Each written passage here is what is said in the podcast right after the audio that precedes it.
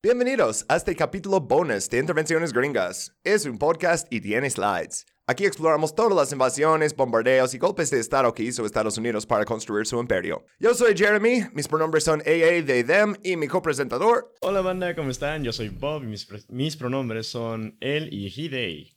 Los quiero mucho. Gracias, Bob. Ah, y como que es un capítulo bonus, hay dos posibilidades.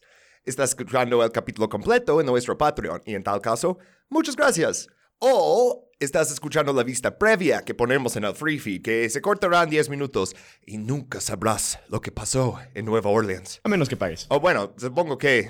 Ajá, eh, podrías leer un libro o ver un documental o algo, pero quieres escucharnos a mí, a Bob, hablar de ello, ¿verdad? ¿Verdad? Bueno, ah, este mes me tocó hacer el capítulo barato, entonces puedes desbloquear este capítulo y varios más por solo un dólar con 50 centavos. Y hay más capítulos bonus disponibles en otros niveles, pero a este nivel recibes un capítulo al mes, en este mes es este, y todos los anteriores del mismo nivel. Ok, ya dije suficiente sobre el Patreon, vamos a hablar del tema de hoy, que es el huracán Katrina. Y quizá te estás preguntando, Jeremy, ¿cómo es que un huracán es una intervención gringa?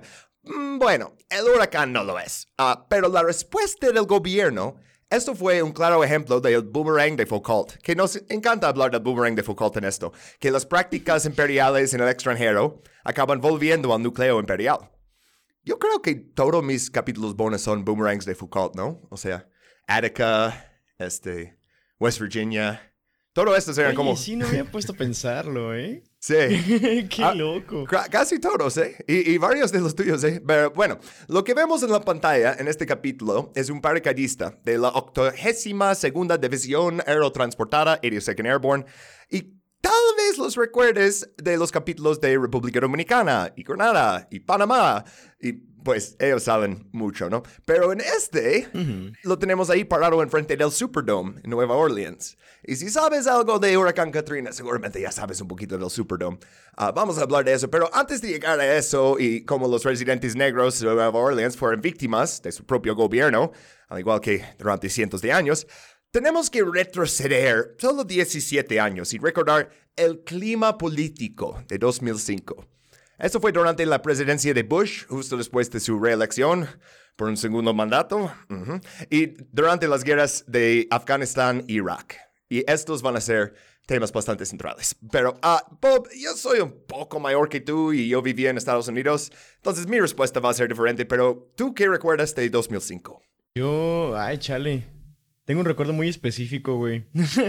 Mira, de 2005... Pero del, del clima político. Ah, mira, me acuerdo que estaban como... Pues aquí en México cambios de presidencia, todo ese rollo.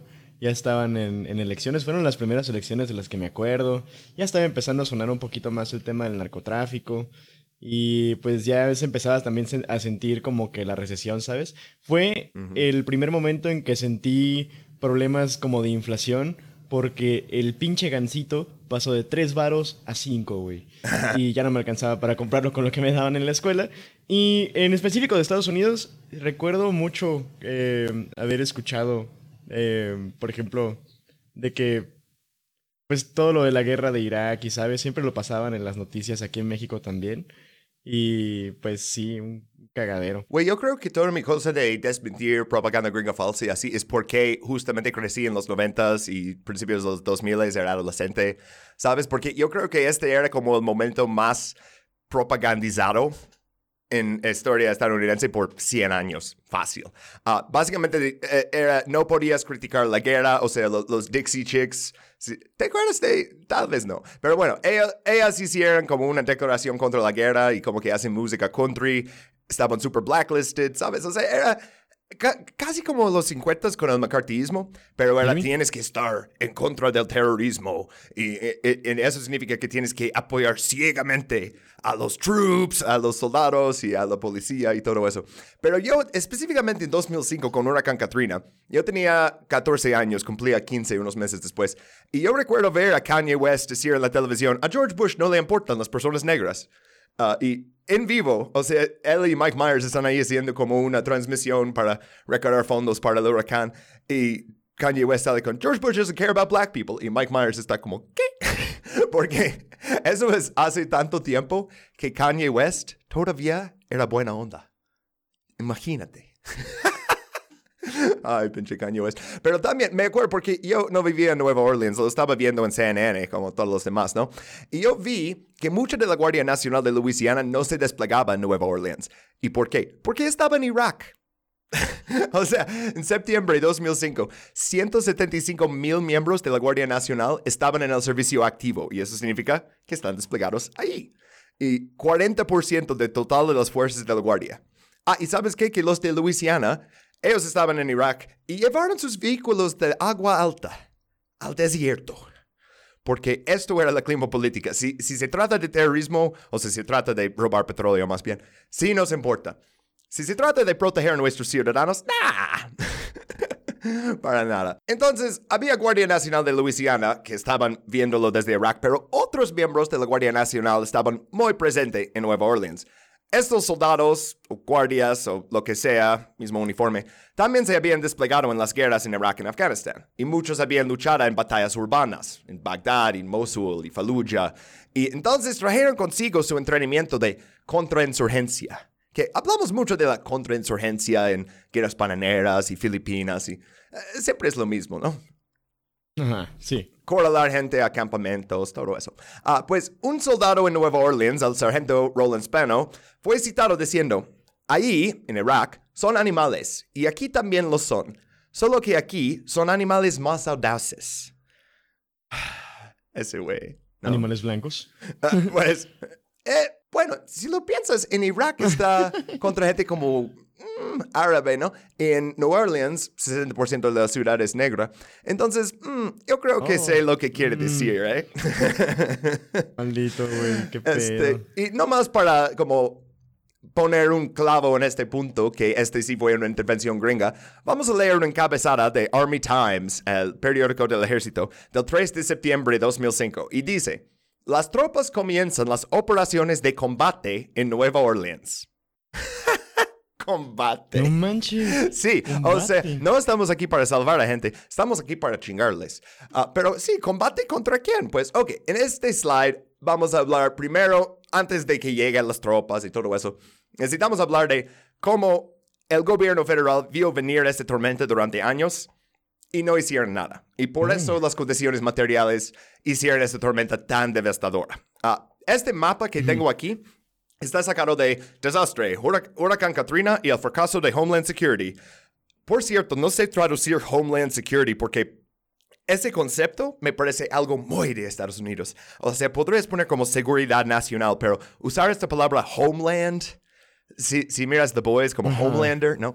Ah, ok, pues de todas formas, este libro es una de mis fuentes para este capítulo.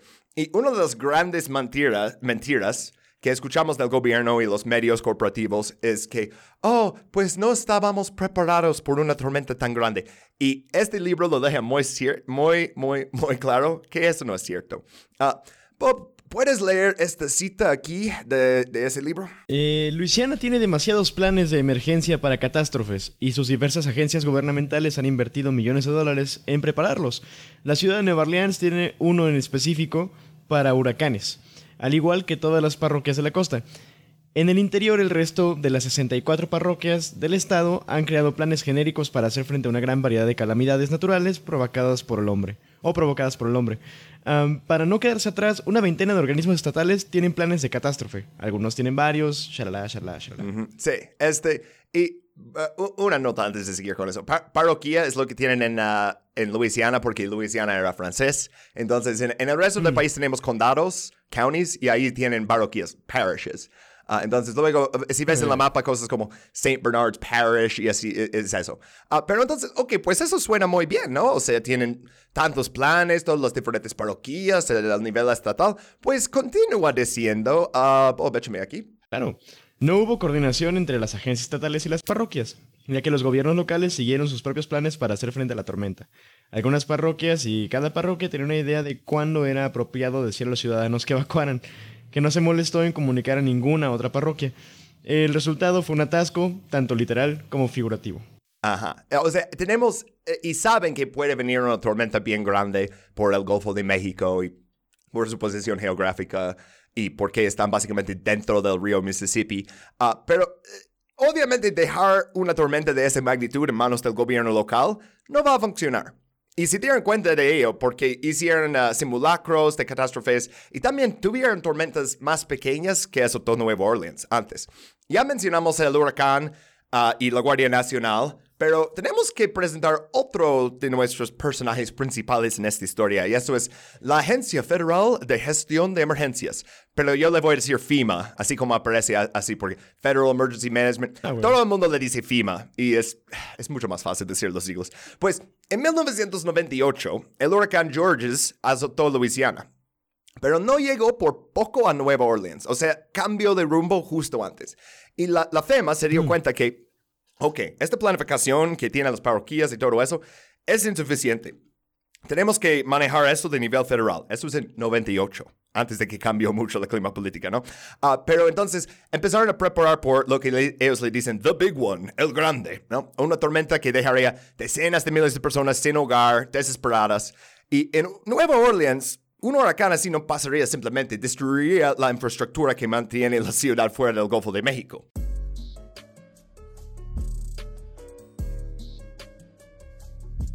Bueno, aquí termina la vista previa de este capítulo bonus. Si quieres escuchar la hora y media completa y también muchos otros capítulos bonus, ve a patreon.com Intervenciones Griegas Podcast. El apoyo que obtenemos con la venta de estos capítulos bonus ayuda a mantener el resto de los capítulos completamente gratis y con cero patrocinadores. Este es patreon.com Intervenciones Gringas Podcast. Y este capítulo solo cuesta un dólar y 50 centavos, así que no sean coros, panda, échanos la mano. Nos vemos.